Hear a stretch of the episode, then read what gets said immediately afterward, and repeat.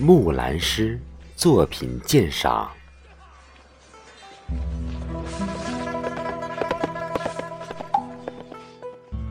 木兰诗是中国南北朝时期北方的一首叙事民歌，也是一篇乐府诗。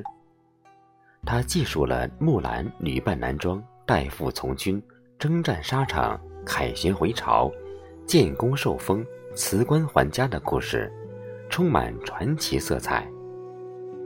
此诗产生于民间，在长期流传的过程中，有经后代文人润色的痕迹。但基本上还是保存了民歌易记易诵的特色。第一段写木兰决定代父从军。唧唧复唧唧，木兰当户织。不闻机杼声，惟闻女叹息。唧唧是叹息声。木兰当户织，却不闻机杼声，这暗示木兰此时已无心织造，惟闻女叹息，进而暗示木兰内心忧思深重。以“唧唧复唧唧”开头，则此一暗示效果突出，起唱已见出手不凡。问女何所思？问女何所忆？两问实是一问，如此安排便扣人心弦。女亦无所思，女亦无所忆，问得那样关切，回答却如此平静，可见木兰性格之沉着，也意味着木兰内心之忧思，经过激烈冲突后，已毅然下定决心。昨夜见军帖。可汗大点兵，征兵文书连夜发至应征人家，这说明军情十分火急，显然是敌人大举进犯。可汗大征兵，则千家万户皆有关系。军书十二卷，卷卷有爷名。军书指征兵名册，十二卷是言其多。卷卷有父名是夸张，言父亲应征，册上有名，千真万确也。阿爷无大儿，木兰无长兄，此二句言一事。家中父老子幼，支撑门户唯有木兰。衰老的父亲怎能去远征杀敌？可是祖国的召唤又义不容辞。面对这双重的考验，木兰挺身而出，愿为市鞍马，从此替爷征。木兰好女儿，替父从军，意志坚定，实为对父亲的爱心与对祖国的忠心之凝聚，亦为巾帼英雄本色之发露。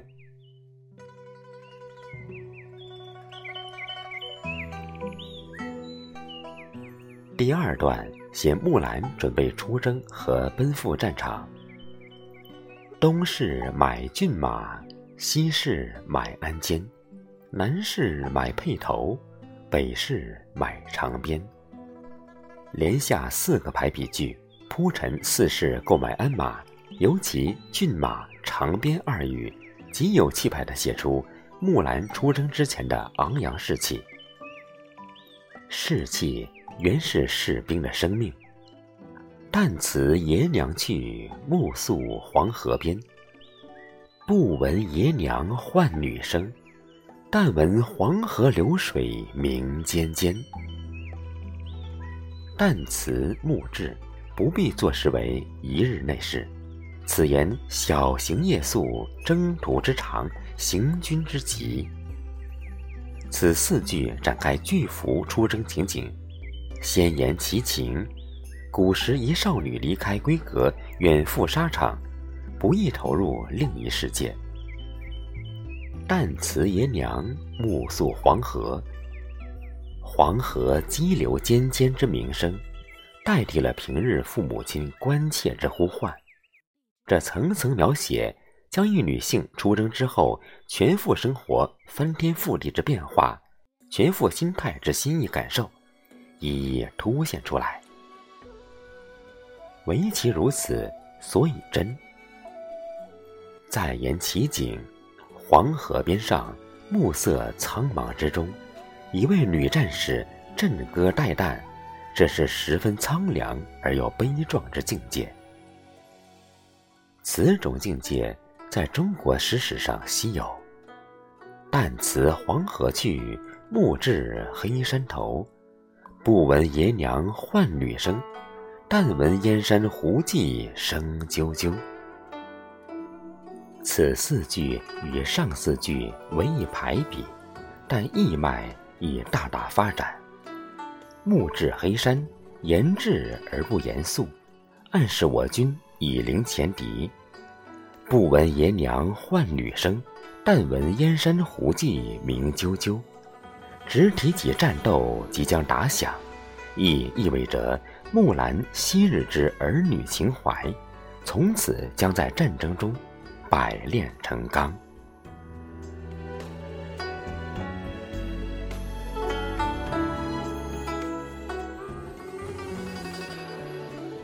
第三段。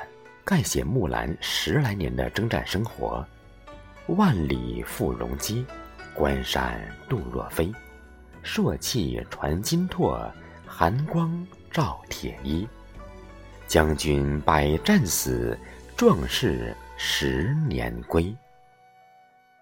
上二句写我军征战之奋勇，赴、度、飞三字极有气势。中二句。写宿营之戒备警惕，一点出战地生涯之艰苦卓绝。四句虽写全军，木兰自在其中。下二句以将军之战死衬托木兰生还之不易。百战，十年，皆非实数，盖言战事频繁，旷日持久。此六句写尽木兰从军生涯。笔墨异常精炼。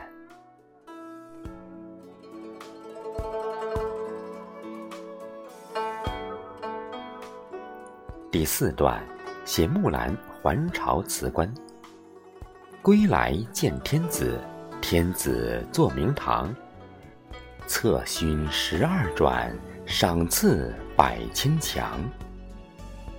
天子即可汗，明堂指朝廷。策勋即济公，勋位分为若干等，每升一等是一转，十二转者，夸张连升之速也。百千强，言赏赐之物成百成千还多，写天子对木兰之忧郁非常，一则暗示木兰战功之卓著，一则衬出木兰还家之心切。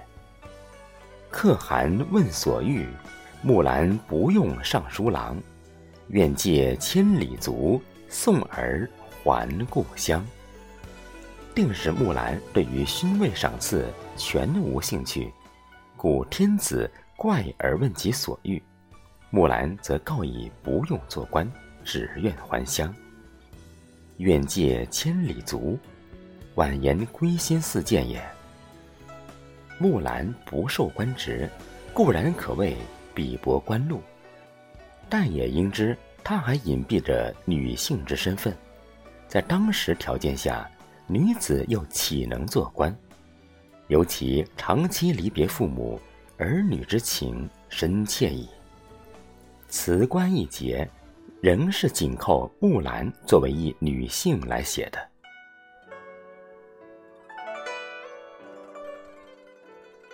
第五段以浓墨重彩大书木兰还家与亲人团聚。爷娘闻女来，出过湘湖江；阿妹闻姊来，当户理红妆。小弟闻姊来，磨刀霍霍向猪羊。描绘全家欢迎木兰，一气铺陈三排六句，喜庆欢腾。遂至高潮。然而个中人极有分辨，须加体会。十二年过去矣，父母更加衰老，故彼此相扶出城来迎。阿妹长大成人，故以闺阁之礼，用红妆隆重欢迎。既逢喜庆，必杀猪宰羊，一片欢乐和祥，而又长幼有序，此中深具传统礼俗之美也。木兰喜味，可想而知。开我东阁门，坐我西阁床，脱我战时袍，着我。旧时长，当窗理云鬓，对镜贴花黄。贴花黄即在面额上贴花涂黄，是当时妇女流行之容饰。一气又是四排剧两偶剧，铺写木兰恢复女儿身之乐。十二年未入之闺阁，未坐之床。未着之衣裳，未理之云鬓，未贴之花黄，今日百度俱兴矣，其落何若？这意味着木兰来之不易的女性之复归。出门看伙伴，伙伴皆惊忙。同行十二年，不知木兰是女郎。古代兵制，十人为一伙，伙伴即同伙之士兵，伙伴们能不惊惶？谁知道十二年来一同征战、出生入死之木兰，原来竟是门前这位光彩照人之女郎。全诗悬念至此解开，原来十二年里，木兰是女扮男装从军作战。此一节最具喜剧性效果，亦是全幅诗情之最高潮。然而又令深思：十二年沙场之出生入死难，十二年乔装而不露痕迹更难。木兰内心之精神力量，该是何等之大！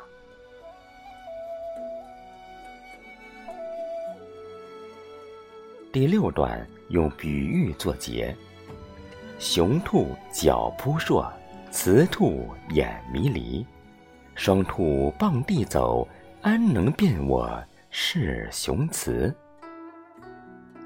扑朔是跳跃貌，迷离是兔眼眯缝貌，此二句互文。雄兔扑朔而又迷离，雌兔迷离而又扑朔。两兔一道在地上奔跑，谁又能辨其雄雌？木兰与大伙一道征战，装束举止与男子并无二致，大伙又岂能知道我是女子呢？此一机智幽默之比喻，是木兰女扮男装之奇迹的圆满解释，亦是喜剧性诗情之袅袅余音。此余音之有余不尽，仍在于意味着木兰之英雄品格。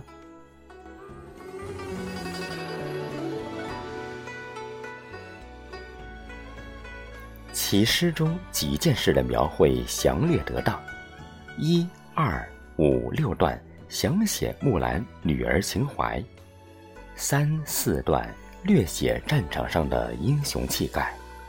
从内容上突出儿女情怀，丰富英雄性格，使人物形象更真实感人；结构上使全诗显得简洁紧凑。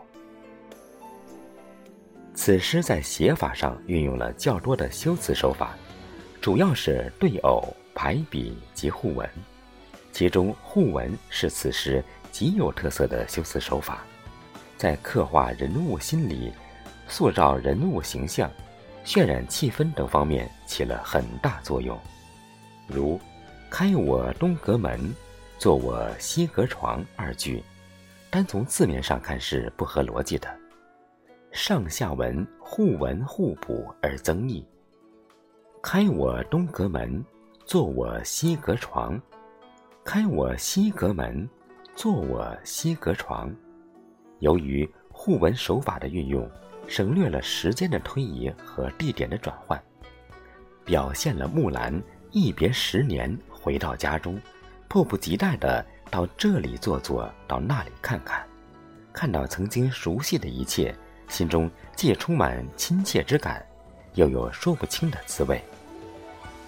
含不尽之意于言外，通过动作细节的描写，刻画人物心理。又如“当窗理云鬓，对镜贴花黄”二句，如果把“当窗”和“对镜”分开理解，显然不合女子梳妆的实情。“当窗理云鬓”应对镜，“对镜贴花黄”也要当窗。这里的互文手法，如同蒙太奇一样变换镜头，表现了木兰脱下戎装的动作之迅速麻利。渲染了他经过十年的军旅生涯，急切的想找回女儿家感觉的兴奋之情。再如“将军百战死，壮士十年归”二句，对偶兼用互文，高度概括了十年征战的旷日持久和激烈悲壮，突出了木兰出生入死、英勇善战的英雄形象。又如“雄兔脚扑朔”。雌兔眼迷离二句，脚扑朔是雄兔的特征，眼迷离是雌兔的特征。分辨雌雄本是一目了然的事儿，但二兔上述的特征兼而有之，就很难区别了。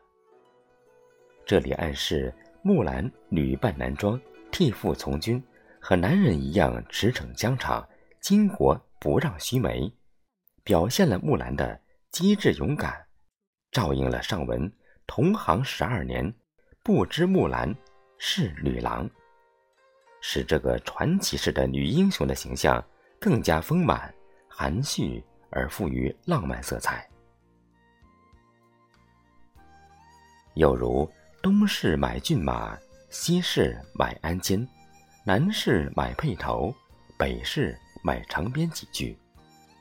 排比兼用互文，表现出一种急促跳荡的节奏，一种跃跃欲试的意态，表现可汗大点兵的军情紧急，渲染了出征前的紧张气氛和木兰准备工作的繁忙而有序。这些互文手法的运用，不仅词约一封详略得当，而且从叙事上跨越时空，加快了情节的推进。使行文富于节奏感，跌宕生姿，增强了表达效果。《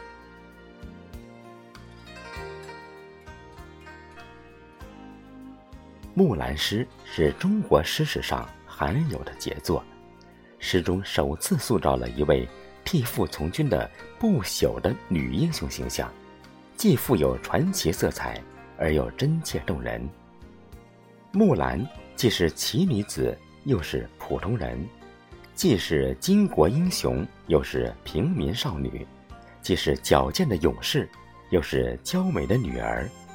她勤劳善良，又坚毅勇敢；醇厚质朴，又机敏活泼；热爱亲人，又报效国家；不慕高官厚禄，而热爱和平生活。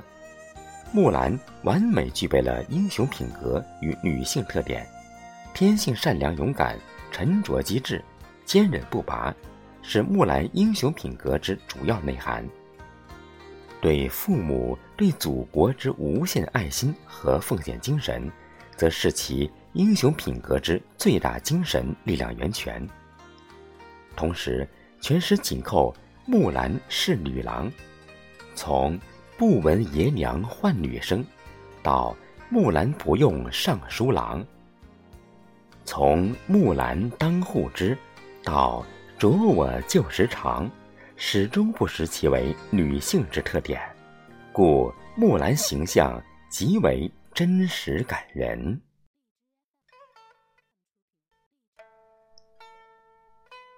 木兰诗创具一种中国气派之喜剧精神，其特质乃是中国人传统道德精神、乐观精神。及幽默感之整合，这种中国气派之喜剧精神，实与以讽刺为特征的西方喜剧大不相同。木兰诗充分体现出中国民歌之天然特长：铺排、夸张、相声、悬念的突出运用，对于渲染气氛、刻画性格效果极佳。